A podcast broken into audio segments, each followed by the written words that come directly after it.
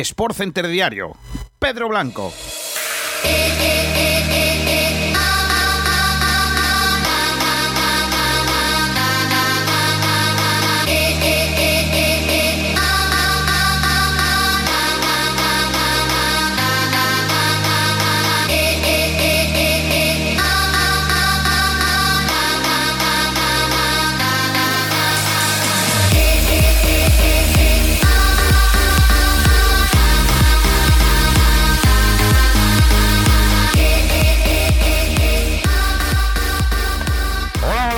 Buenas tardes, gracias por estar ahí, bienvenidos un día más a Sport Center Diario. Hoy es jueves 10 de octubre, no 10 de septiembre, madre mía, cómo pasan los meses, pero no tanto, de 2020. Mañana no arranca la liga. Será el sábado, debido a que la jueza de la competición ha entrado de oficio para apoyar lo que decía la Real Federación Española de Fútbol y el Consejo Superior de Deportes por delante de la propia competición. Esto es algo inaudito, que alguien modifique lo que dice una propia competición. Pero evidentemente el gobierno manda o se supone que está por encima de su fútbol, de su deporte y contrata a la liga. Como digo, mañana no arranca con ese Granada Atlético de Bilbao que pasa el sábado a las seis y media de la tarde y en el que ya se conocen los siete árbitros de esta primera jornada. Digo siete porque el Real Madrid Getafe, el Atlético de Madrid Sevilla y el Barça Elche son aplazados para marzo y enero de 2021. Los árbitros son los siguientes. Para Leibar Celta, que es el partidazo, notes la ironía, con la que arranca la Liga Santander, es Pizarro Gómez y en el bar Soto Grado. Granada Athletic de Bilbao han cogido al mejor árbitro de España, Mateo Laoz, junto a González González en el bar. Díaz de Mera Escuderos estará en el Cádiz Osasuna y Gil Manzano en el bar. Díaz de Mera es de los que asciende. González Fuertes eh, en el Deportivo Alavés contra el Betis con Iglesias Villanueva en el bar.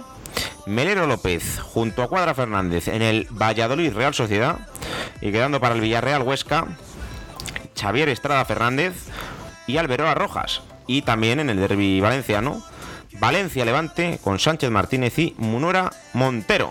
Hoy toca felicitar al Cádiz que cumple 110 años de historia. Y con todo esto nos marchamos ya al debate de hoy, al debate de fútbol, fútbol los lunes, fútbol los fines de semana tiene razón Irene Lozano, Tebas o Rivera. ¡Vámonos!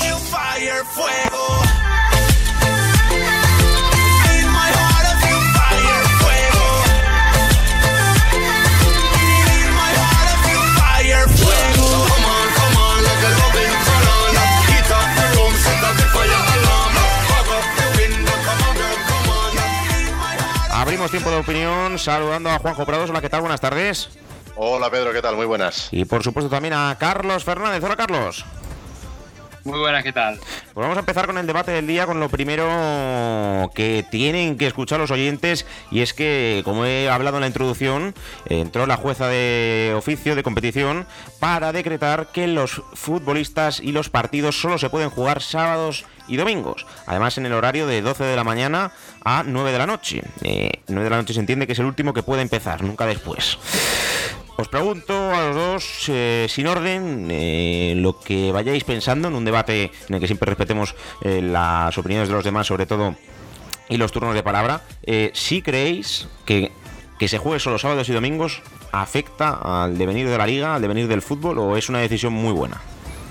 Yo aquí tengo dos versiones y la primera de ellas es que es algo positivo, eh, ya no solo para los, para los jugadores, a los que no creo que afecte de forma excesiva, al final los jugadores yo creo que les da igual jugar un viernes que un lunes, que un sábado o un domingo, pero sí que es verdad que esto es beneficioso para el aficionado y cualquier cosa que beneficie al aficionado será positivo por parte de una decisión de la federación o de la liga en este caso.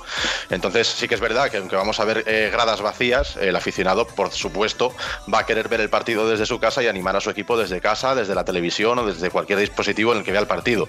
También te digo, me parece una decisión eh, mala, que es el otro punto de vista, eh, desde la visión de que se ha tomado esta decisión a falta de 48 horas para empezar la liga. O sea, es una decisión que se podía haber tomado muchísimo antes, sabiendo con antelación todo lo que iba a pasar este año y después del COVID, y, has esperado a tomar la decisión a falta de unas horas para que empiece la primera jornada. Según estoy viendo aquí, eh, ahora te pido, Carlos, que, qué opinéis. Eh, esta jornada de partido el sábado a las 4, a las 6 y media y a las 9. el domingo a las 2, a las 4, a las 6 y media y a las 9. Eh, en una jornada normal, entendiendo que esos van a ser horarios oficiales de la liga, el de las 9, de las 6 y media, como ya pasó el año pasado, ¿no? 4-2. Entiendo, aunque el Barça Elche no se jugara nunca a las 12, que ese partido se jugaría el domingo a las 12, porque es un hueco que queda. El Atlético de Madrid-Sevilla debería ser sábado a las 2, un horario, que también hemos visto.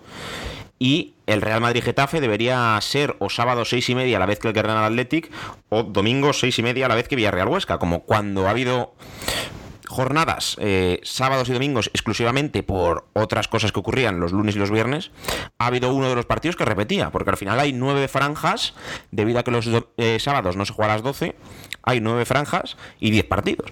Así que bueno, eh, veremos a ver cómo ocurre, pero evidentemente no el aficionado medio no podrá ver los diez partidos. Va a haber uno, yo creo, que tendrá que, ver a la vez que otro. Que me imagino que en esa franja aprovecharán para que uno sea en abierto, en gol, y otro sea en Movistar, para que Movistar pueda emitir nueve partidos y no ocho, ¿no? Con esa trampa de que son dos a la vez. Eh, Carlos.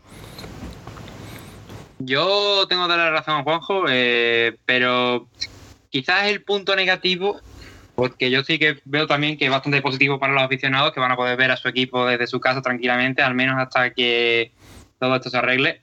Pero sí veo también, por poner un pero, ¿no? Más que un punto negativo, es un pero que se le puede poner, porque la verdad la decisión es acertada, ¿no? Lo siguiente, acertadísima. Yo creo que mm, ha estado bastante bien ahí. Eh, pero yo creo que el punto es ese, ¿no? Eh, se hace muy tarde, ¿no? Eh, quizás a lo mejor muchos equipos tenían la preparación ajustada para ese día de partido, que me coincide en viernes o el lunes, y al, fin y al cabo se, se puede descuadrar un poco esa planificación. Entonces, quizás a la hora de entrenar cambiarán todas. Aún así se adaptarán, supongo. Pero vamos, yo vuelvo a decir, acertadísima decisión. El punto negativo, que más bien es un pero por poner, creo yo. Bueno, eh, al final Irene Lozano, mmm, mira, me estaba pasando ayer, eh, estaba el teléfono yo con Juan Antonio Alcalá de la cadena COPE. Y curiosamente fue a las ocho y media de la noche. Estábamos hablando un poco de, de, periodismo. Y me dijo, Pedro, te tengo que colgar porque me está llamando Irene Lozano. Y a los 10 minutos, fíjate dónde estaba yo, estaba hablando con un amigo, eh, no, era, no estábamos hablando de, de, ninguna noticia. Justo dio la exclusiva eh, Juan Antonio Alcalá de lo de Irene Lozano. Eh, fue algo que ocurrió muy rápido, pero como decía Juanjo, 48 horas antes de que empiece la competición. Que, por suerte, pues eh, los del Athletic no han preparado un viaje de Peñas a Granada un viernes, que hubieran tenido que cambiar a un sábado. No afecta tanto a los aficionados en este sentido pero bueno, pues trastoca los planes a lo mejor de un equipo en su preparación, que ha entrenado con intensidad para el viernes, que ahora tiene que meter un uno de descanso, ¿no? Uno de, menos intensidad, que le puede cortar el ritmo, cambiar la alimentación en pretemporada. Eh, es complicado, ¿no? Al final es una decisión buena, yo creo, porque al final eh, también necesitamos descanso los que, los que vemos y nos dedicamos un poco al fútbol para, para pues hacer otras cosas, ¿no? No podemos estar siete días seguidos viendo fútbol como, como ocurría antes pero al final eh, lo han tomado muy, muy tarde. Que, entiendo que a lo mejor el gobierno y el Consejo Superior de Deportes tienen otros asuntos más importantes, como es el fútbol no profesional, en el que también se habló ayer, eh, la Liga Nacional de Fútbol Sala que estaba parada, eh, la Liga Iberdrola. Pero es que lo que dice Juanjo, que, todo ha sido muy rápido. En cuanto al segundo debate que nos sale con esto, segundo tema de opinión, eh, hablaba Irene Lozano de que Tebas y Rubiales deben plantearse si hacen bien al fútbol, si hacen bien al deporte en nuestro país. Entonces, Juanjo, eh, te pregunto, al final unos son del team Rubiales, otros son del equipo Tebas, otros no son de ninguno. ¿Tú de quién eres? Eso es lo que me preguntan en mi pueblo cuando no me conocen la mayoría. eres? Pero a ver, vamos a ver. Yo sí que es verdad que he defendido mucho a Tebas porque Tebas al final eh, le ha dado bastante al fútbol español. Yo creo que Tebas ha tenido sus años y es que es verdad que ahora ha tomado algunas decisiones con las que no estamos conformes en estos últimos años, en estos últimos tres, cuatro años. Pero yo creo que Tebas ha sido un gran presidente. Así que eh, de Tebas. Eh, todo lo que viene del 2017 hacia acá, sí que es verdad que es un poco lamentable, pero antes eh, no tenía grandes quejas. Eh, luego, por parte de Rubiales, eh, me ha gustado, por ejemplo, lo que, lo que hizo con la competición de la Copa del Rey, por ejemplo, por ponerte así un ejemplo de la, eliminatoria a partido único. pero, por ejemplo, ha tomado otras decisiones, como por ejemplo llevarse la, la Supercopa a Arabia Saudí, que eso no beneficia a nadie. O sea, sé que todos defienden el fútbol, todos, eh, todos van a intentar darle lo mejor al fútbol español hasta que el interés económico se cruza de por medio. Todos tenemos un límite y todos tenemos eh, un precio y el precio pues eh, se paga caro, parece ser, para Rubiales y para Tebas en algún que otro caso también.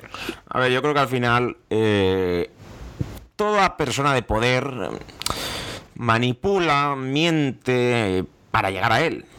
Es así, o es muy raro, ¿no? Mm, no me quiero meter en política, ¿no? Pero lo hemos visto. Al final nuestro presidente se ha ido del partido, de repente viene, viene muy rápido al PSOE y se hace con el poder. Eh, no queda claro si Rajoy estaba en las cajas y en los sobres del partido.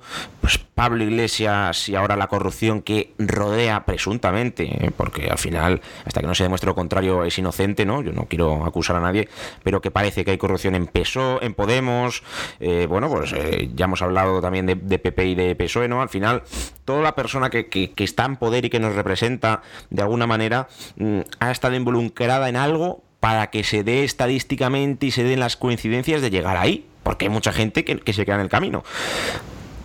Lo que opino aquí es que al final Tebas todo el mundo le conocía ya quién era. Nunca se ha escondido en cómo era y si no te gustaba cómo realiza sus funciones, ya lo sabes desde el principio, ¿no? Es un presidente que nunca se ha tapado, que siempre ha hecho lo que le daba la gana, pero anunciándolo, ¿no? Y creo que nunca se ha escondido. Ha dicho, yo voy a poner partido los lunes y los viernes, los aficionados mala suerte, pero esto hay que venderlo a China. Y lo decía así, el tío, no se tapaba. Eh, el partido a las 12, lo siento, pero lo tienen que ver en Japón y va a haber equipos que van a jugar siempre, los de Champions no. El Madrid y el Barça tienen prioridad para no sé qué. Siempre lo ha dicho. Hoy estoy hablando mucho yo, ¿eh? Pero tengo mucho que hablar. Eh, pero Rubiales vino como el salvador de la federación, como que la corrupción de Villar no se iba a repetir y a escondidas ha hecho cosas mal como dice Juanjo, evidentemente ha hecho muchas cosas bien, porque la corrupción que tenía Villar, pues no la hemos visto con Rubiales, pero sí que evidentemente llevar la Supercopa Arabia, seguro que tiene él su propia comisión aparte de la de la federación, ha hecho cosas muy mal que se han descubierto después, pues al final mm, yo no soy de ningún equipo, pero al final yo creo que Tebas, como dice Juanjo no antes, ya le conocemos todos. Eh, y eso es así. Eh, lo que también opino es que al final Tebas lleva tantos años que es bueno también un saneamiento. ¿eh? Pero bueno, todos los equipos de la liga, salvo, el Real Madrid, le votan. Así que si le votan, eh, está en su derecho de, ocupar el cargo. Eh, y Rubiales se va a presentar solo a la federación. O sea que sabéis quién va a ganar en, en octubre. Carlos. Mm, yo creo que puedo decir lo mismo que tú en el equipo, ¿no? Yo no me decanto por ningún team, por decirlo de alguna manera, ya que, como habéis dicho, ¿no? Algunos, ambos dos han hecho eh, una buena parte en su etapa con gestiones bastante buenas, como por ejemplo de la Copa del Rey, que la verdad es una, una, una competición que me ha llamado muchísimo más la atención este año con ese cambio que dieron a partido único. La verdad es que ha sorprendido bastante en algunas eliminatorias. Entonces, la verdad es que me llamó bastante. Y aunque también hizo algunas otras cosas mal, ¿no? Por lo mismo que Tebas, ¿no? Al fin y al cabo también se le conoce más, lleva ya más años allí. Ya quizás, aunque ya haya tenido más atención en los últimos años, al fin y al cabo también han tenido una buena gestión. Me quedaría con Tebas por el mero hecho de que lo conozco más. Y a Rubiales, pues bueno, eh, al fin y al cabo no se le conoce tanto. Tendríamos que, yo creo que debería haberle algunos años más en el poder, pero no sé, de momento me quedo con tema más que nada porque se le conoce más de él. Y al menos se le ve un pelín quizás más sincero. Bueno, pues estaremos muy pendientes de todo lo que ocurra con Tebas y Rubiales. Eh, yo creo que para mi gusto eh, son más protagonistas de lo que deberían ser. Al final es el presidente de la federación, el presidente de la liga, y los protagonistas son los jugadores. Y siempre se habla de que se llevan mal, del lío, de que no se ponen de acuerdo. Ya empieza a cansar. Lo que no cansa es que vuelve el fútbol, vuelve la ilusión, vuelve la magia de la liga, una de las mejores competiciones del panorama europeo, y lo hace con un Barça poco revolucionado, Juanjo. Al final eh, se hablaba de que iban a caer 7, 8 jugadores, eh, el desastre del 2-8 y de momento Artur Porpianic ya se había hecho antes del 2-8, solo se ha ido Rakitic. A ver, yo creo que el punto de inflexión en toda esta revolución Barça, por llamarlo de alguna manera, era la salida o no de Messi. Al final, tú cuando escuchas las alarmas en Can Barça de que Messi se puede marchar, empiezas a ver varios nombres que te van a sobrar, a sobrar, perdón, dentro del equipo. Empiezas a ver que Suárez no va a cuadrar en el Barça, que Rakitic también se va a ir, que Arturo Vidal tampoco puede cuadrar en el equipo, que tienes jugadores muy mayores como pueden ser Piqué, Busquets y Jordi Alba, y te das cuenta de que tienes que deshacerte de todas esas lacras, por llamarlo de alguna manera, porque eh, al final son jugadores muy mayores y que no han dado la talla a lo largo de la temporada en ninguna de las tres competiciones importantes. Entonces, eh, desde el momento en el que Messi dice que se queda, eh, inmediatamente después ya sabes que tanto Arturo Vidal como Luis Suárez van a tener complicada su salida, más que nada por la relación que tienen con el, con el, argentino. Y, Busquets, al final, eh, yo creo que la convocatoria con España a lo mejor le ha, le ha dado alas a Kuman para decir, bueno, ha ido convocado con la selección, me lo quedo. Eh, Piqué, vamos a ver, tampoco te puedes hacer de un jugador tan clave para el Barça como Piqué, por muy mal que se le haya dado este año o por muy mala forma y mucha edad que tenga. Y luego al final Jordi Alba, pues es el, es el mismo caso que Piqué, tampoco te puedes deshacer de un jugador insignia tan fácilmente. Eh, yo creo que al final el Barça se va a basar más en los refuerzos de fuera, como por ejemplo puedan ser Depay o Wijnaldum, que en los despidos o en las cartas de libertad que, se produzcan dentro del club. Cuando narres a Depay, si lo haces, llámale Memphis, que no le gusta Depay. Ya, Cierto, sí, sí que es verdad, sí. Ya sabes, a ver si, yo qué sé, vas a decir Messi para, para Depay y te van a llover las críticas. veremos a ver, veremos a ver. Eh, Carlos, la moción de censura contra Bartomeu ha recaudado hasta el día de hoy 7.500 firmas. Eh, ¿Crees que tendrá peso para echarle antes de las elecciones? No sé yo, ¿eh? yo creo que lo que se va a ver ahí ahora mismo, yo creo que, ya pensaba de antes, yo creo que ahora mismo la, eh, la, cúpula de arriba del, del Barça está viviendo un limbo, está, en un limbo ahora mismo, no sabe qué va a pasar, no sabe qué va a ocurrir, ahora mismo está muy frágil todo. Yo no sé si con una moción de censura va a ser, pero posiblemente dentro de nada en las elecciones para quizás eh, lo más seguro es que caiga Bartomeu. Yo veo que sí.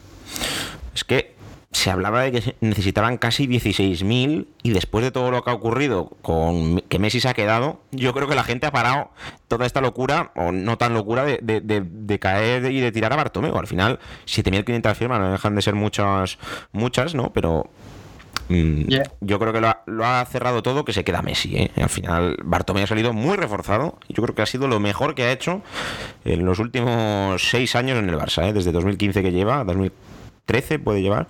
Eh, yo creo que lo que mejor ha hecho, aparte del triplete, ¿no? Eh, que tiene que ser obra suya, entre otros muchos componentes, eh, es que se quede Messi y además tan claro y dejarle a él en ridículo, porque el que ha quedado en ridículo ha sido, ha sido Messi y no él en esta ocasión. pasando al Real Madrid. Hay muchas incertidumbres todavía, Juanjo. ayer no jugaron el amistoso que tenían contra el Rayo Vallecano por un positivo en la plantilla del equipo de Iraola, pero bueno, em, no sé si convence Lunin. A ver qué pasa con Odriozola, que en teoría se queda. Mayoral y Mariano siguen rondando por ahí. Y con la lesión de Reguilón se ha parado todo en el lateral izquierdo. Em, yo no sé si es mejor este año hacer ventas y ahorrar o de verdad el Real Madrid necesita un fichaje. Al final eh, vuelve Mariano, vuelve Mayoral, vuelve Odegar, vuelve Lunin, vuelve Odriozola. Se está reforzando Juanjo con, con descartes. Sí, a ver, eh, yo creo que este año es un poco incógnita, es un año intermedio, un año de transición, eh, por lo que nos ha tocado vivir con la pandemia. Al final tienes jugadores, ya no solo en el Madrid, sino en el resto de clubes de España y del mundo, que están viviendo una época de transición, están viviendo un momento en el que sales de un parón de tres, cuatro meses que no ha habido fútbol, te reúnes otra vez a la competición y ahora vuelves a empezar prácticamente de inmediato, después de dos, tres semanas parados, después de la competición europea, que en este caso el Madrid, y al final te encuentras con unos jugadores que, que, no sabes cómo te van a rendir, no sabes cómo van a actuar. Entonces, yo creo que el Madrid haría bien en reforzarse con lo que tiene de fuera, no gastarse dinero como a lo mejor en un fichaje estrella, como podría ser el, en el caso de Mbappé, Haaland o cualquier otro fichaje de renombre. Sí, sí, sí, por eso. Y, esperar este año a ver cómo se desenvuelven estos jugadores que tienen su objetivo para ver el año que viene, cuando ya vuelva la normalidad, si Dios quiere, eh, eh, ver cómo los jugadores han rendido y hacer ahí entonces esa inversión que tanto espera el madridismo. Lo que sí que preocupa a Carlos es Hazard. ¿eh? Mm, la temporada pasada, fichaje más caro de, la plantilla, ¿no? Empatado con Cristiano. Mm, no rindió bien. Los ratitos que se le vio se notaba evidentemente su calidad, ¿no? Pero mm, tuvo muchas lesiones, eh, no se cumplieron los plazos, se volvía a lesionar. Contra el Manchester City no estuvo mal, pero se espera evidentemente muchísimo más de él. Y esta temporada está marcada en rojo en su calendario y sobre todo los madridistas la van a mirar con lupa, Carlos. Eh, ¿No te preocupa eh, el estado otra vez en el que se le ve con esa tripa, eh, con esa sensación de que no juega con Bélgica, de que no está y que lleva ya un año sin estar, ¿no? Mm, yo creo que debe haber algún factor más ahí, además de la forma física. Yo creo que tiene que ser algo incluso algo más mental. Es decir, no le, sale, no le ha salido nada bien este año en el Madrid, lesiones, eh, ese sobrepeso, un pelín notable, no mucho. Eh, que esas críticas que le ha caído de parte del madridismo, quizás siguen esperando un extremo. A ver, no, no, no quiero decir de que, quieren, de que estén recordando todavía echando de menos a Ronaldo, pero sí que a lo mejor intentar que busquen a un extremo que parezca que te marque un montón de goles, yo dije desde el principio cuando fiché, cuando ficharon a Hazard que para mí no es, el, no es el extremo que estaban buscando, no es el extremo volador que van a buscar, porque van a buscar era de borde y profundidad, pero no iban a encontrar eso. Pero es que ya ni, ni Hazard, y eso que a mí me encanta, la verdad, desde que cuando jugaba en el Chelsea, incluso cuando jugaba en aquellos tiempos la Liga Francesa, eh, no, no sé qué lo está ocurriendo, pero yo creo que es algo más allá. ¿no? Creo que es incluso falta de motivación, ¿no? Es decir, se encuentra en el Madrid, pero no se encuentra cómodo donde está. Eh, algo falla ahí mental, ya es algo mental. Es algo, puede ser hasta incluso un bajón que está teniendo en esta carrera, en esta etapa. Yo creo que le hace falta una motivación clara. Algo que le diga, tienes que ir a por esto, tienes que demostrar por qué quieres hacer historia en el Madrid. Y no ser un fichaje más que, que al que le han inflado demasiado.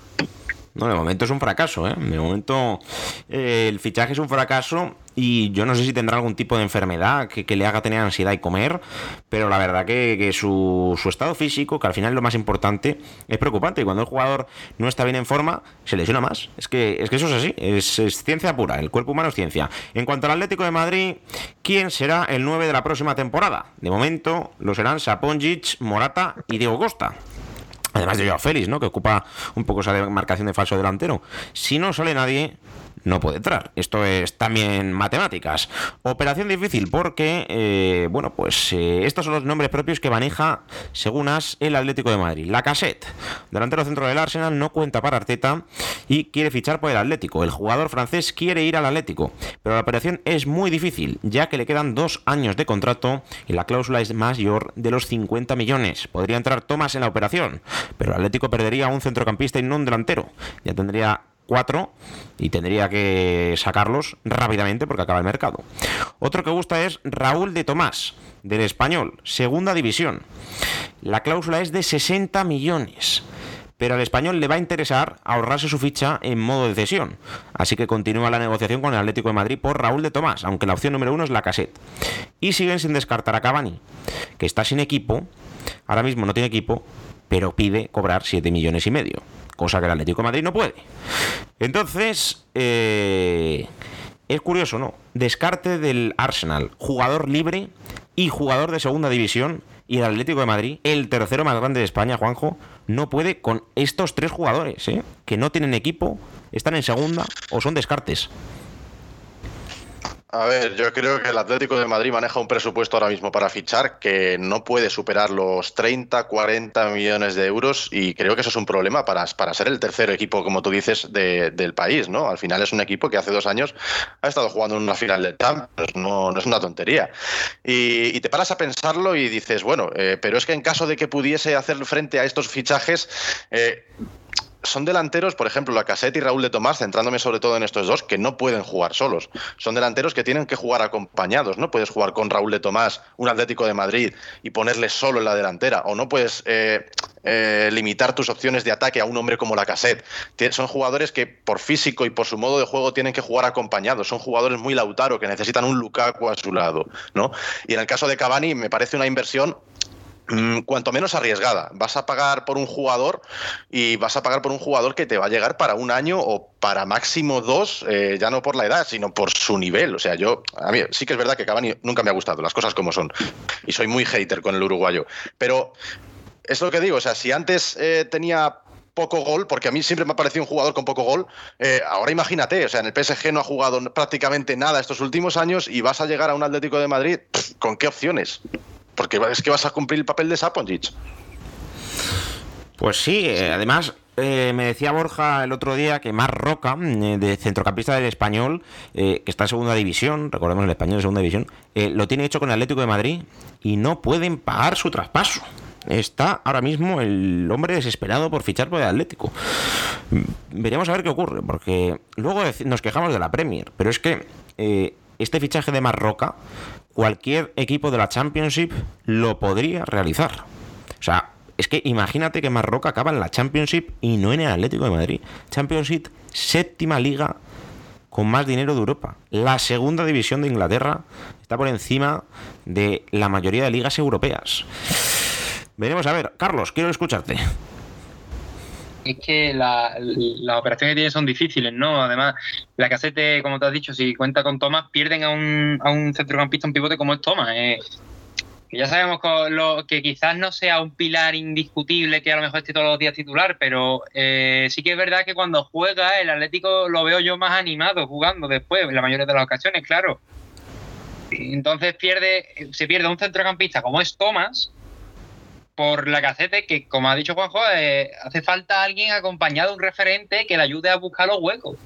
Algo como la Lautaro, ¿no? Que, por su agilidad, por su velocidad, por su desmarque, puede ayudar bastante a abrir huecos en la defensa para que un referente, un, por ejemplo, un Diego Costa en sus mejores tiempos o, Morata, pues puede ayudarse, ¿no? Y, sin embargo no puede deshacerse de esos dos que tiene y es muy difícil, la verdad. Yo creo que este año se va a conformar, se va a tener que conformar el Atlético de Madrid con Morata porque la verdad las opciones que tiene o no son viables por el, eh, por tema económico o a lo mejor quizás pierden a una pieza que les haría más falta ahora por, por solamente un delantero que les necesitaría alguien de compañero. Pues veremos a ver lo que ocurre con el Atlético de Madrid, tercer más grande de España. Y para terminar con la Liga Española, hay que hablar de Lucas Romero. La sensación de 16 años del Mallorca, eh, debutó en el Di Stéfano contra el Madrid, que está decidido a jugar con Argentina. La Real Federación lo intentó con Messi, no lo logró. Ahora van a ir a por él. Eh, Juanjo, ¿te gusta Lucas Romero? A pesar de que tiene 16 años y lo hemos visto más bien poco. Estamos locos, ¿eh? A ver, es, lo que tú dices. No, no le hemos visto prácticamente nada, salvo dos jornadas en las que salió disputar breves minutos con el Mallorca. Eh, me gustaría puntualizar una cosa y, hombre, que no espero que no suene mal, no con intención tampoco, pero me gusta que los jugadores que jueguen en la selección española sean 100% eh, españoles. Prefiero. Eh, que, por ejemplo, que sea algún nacionalizado no importa tampoco, o sea, no, es, no es, por eso. Es porque, eh, hombre, pues eh, me gusta que la esencia sea al 100% del, del equipo del, del, país que tú juegas. Por ejemplo, Alemania. Hemos visto que en Alemania jugaban un montón de jugadores nacionalizados eh, turcos, ¿no? Pues a mí me gusta que las, que las selecciones sean puras. Por ejemplo, yo, eh, Aubameyang, por ejemplo, que tiene familia en España, juega con Gabón. O no sé qué más casos puede haber, pero por ejemplo, el de Aubameyang, el que más cerca me pillaba. Su es guineano, O, por ejemplo Asensio, que podría jugar con, Holanda y juega con y juega con España. Pero Ansu Fati es guineano y juega con nosotros. Por eso, por eso. O sea, que, yo encantado de, verle jugar con España, ¿eh? que yo encantado y todo lo que sea bueno para España, mejor todavía. Pero me gusta que las selecciones sean puras, que por ejemplo, si Ansu Fati tuviese que jugar con Guinea, pues prefiero que ese jugador juegue con Guinea, que es su país, ¿no? Al final. Ya, bueno, al final esto es política y en fútbol sala que lo sabe más Julito, eh, la selección rusa son todos brasileños o la de Qatar en balonmano son todos brasileños. Pues al final eh, traen chicos jóvenes, le nacionalizan en dos años y a la a jugar.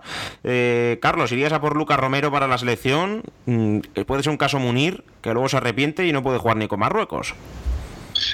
yo creo que ahora mismo veo yo a Lucas Romero más para Argentina, la verdad. Más que nada, también porque le veo un jugador no muy físico. Yo creo que a España lo que le hace falta, le hace, le hace falta jugadores con físico en el centro del campo, ¿no? Y Lucas Romero, desde luego, para mí físico no va a tener mucho. Ya sé que sí, que tiene 16 años, muy joven y demás, y que, hombre, le hace falta pulirse muchísimo más porque ahora mismo actualmente está muy verde para lo que viene siendo algo ya de élite. Pero sí que es verdad que el, el jugador lo veo yo más para la selección argentina ahora mismo porque no, yo además también creo yo que hay incluso, podría decirse que hay un overbooking de jugadores con mucha técnica en España. Entonces, que llegue él, que aunque tenga mucho potencial, le va a costar más, incluso que llegue a Argentina, que también puede tener potencial eh, para llegar a, en algún mundial. Y yo lo veo más asequible ahora mismo a Romero en Argentina. Ahora mismo en España no creo que haga falta jugadores como él. Aunque me, aunque me guste cómo juega mucho, la verdad aunque lo haya visto en dos o tres partidos, pero no en, el primer equipo, vaya. Sí, es que tiene 16 años, tampoco se pueden sacar muchas conclusiones. En cuanto al fútbol internacional, De Laurentiis, presidente del Nápoles, positivo por coronavirus. Ayer estuvo en la asamblea de la Serie A y no se descarta que más presidentes y más delegados que estuvieron allí pudieran contraer el virus. En cuanto al resto de deportes, vaya partidazo el que vimos ayer en la NBA. Yo me quedé, fui no fui cobarde. Raptors 125, Celtics 122. Partidazo el que vivimos. Eh, de NBA, los Toronto Raptors fuerzan el séptimo partido que se jugará la madrugada del sábado al domingo a las 3 de la mañana. Así que allí estaremos. No fue tan bueno y menos mal que no me quedé. Al Clippers 96, Nuggets 85. Ninguno llegó a 100 puntos. ¿Pero qué es esto? La mejor liga del mundo y no llegan ni a 100 puntos. Esto parece la liga andesa. No, hombre. Eh, buen partido de los Clippers. 3-1. Se pone la eliminatoria. El quinto partido y posible definitivo. El viernes al sábado a las doce y media eh, podrían ya estar en la final de conferencia esperando a Los Ángeles Lakers o Houston, que tienen que jugar hoy a las 12 de la noche. Houston Rockets, Lakers, que ganan 2-1 los de LeBron James. En cuanto a la Fórmula 1, Sebastián Vettel ficha por Aston Martin a partir de 2021. Terminará esta campaña en Ferrari y después se marchará, como digo, a Aston Martin. En cuanto al Tour de Francia, ayer fue sancionado Peter Sagan, se marcha a la última posición. Así que dice adiós a todas las aspiraciones del Tour. Hoy la número 12 de Chavan a Sagan es la más larga del Tour. 218 kilómetros, durará aproximadamente más de media hora. Roglic sigue portando, como bien sabéis, el maillot amarillo. Y, para terminar con el US Open, ya conocemos las semifinales de este torneo que se jugarán mañana. Medvedev, número 2 del mundo, contra Dominic Thiem, número 3 del mundo. Eh, en este torneo. Y la otra, la que nos importa, es Zverev contra Bautista. Zverev echó a Davidovich, el tenista malagueño. Eh, ya sabéis que dimos el partido el domingo pasado. Así que Bautista, el español, eh, no, Bautista no, Carreño, intentará vengarle y estar en su primera final de Gran Slam. Así que, como sabéis, muy pendientes mañana de Carreño, pero también de todo el tenis. gran programa, grandes noticias, mucho deporte, pese a que todavía no ha comenzado la liga. Y lo viviremos este fin de semana con menos eh, interés en esta radio. Eh, el Málaga, evidentemente, sí que sonará el domingo. Pero bueno, eso que no juegue el Marsa, el Madrid, la Leti, Juanjo. Bueno, mm, no desprestigia la competición, pero lo hace un poco menos atractiva. Pero bueno, lo escucharemos, Juanjo. Seguro, seguro que sí. Eh, gracias y hasta la semana que viene. Un abrazo, Pedro, hasta la semana que viene. Hasta luego, Juanjo, y también te despedimos con la manita, Carlos.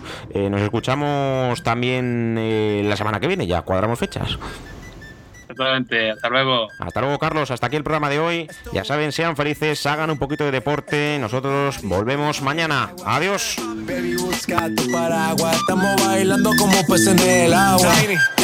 como peces en el agua. Agua. No existe la noche ni el día.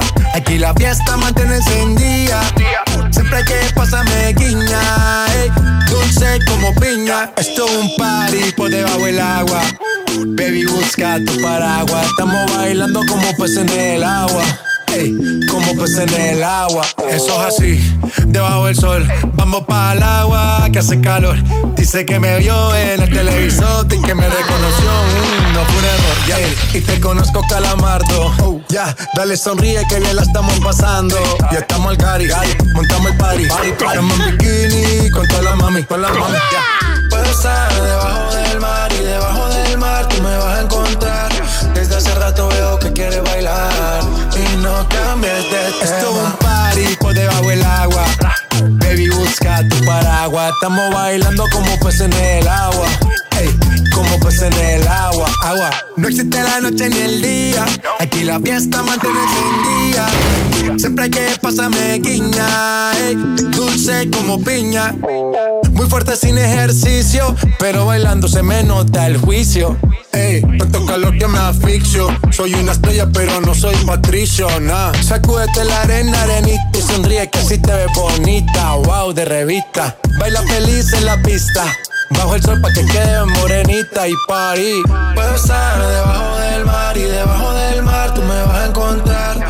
Desde hace rato veo que quieres bailar y no cambies de tema. Who lives in a pineapple under the sea? SpongeBob SquarePants, you know what I mean. Who lives in a pineapple under the sea? Bob Esponja know what I mean.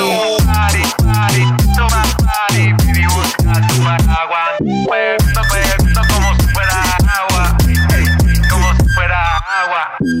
J'ai pas de main. Tiny. Most in my.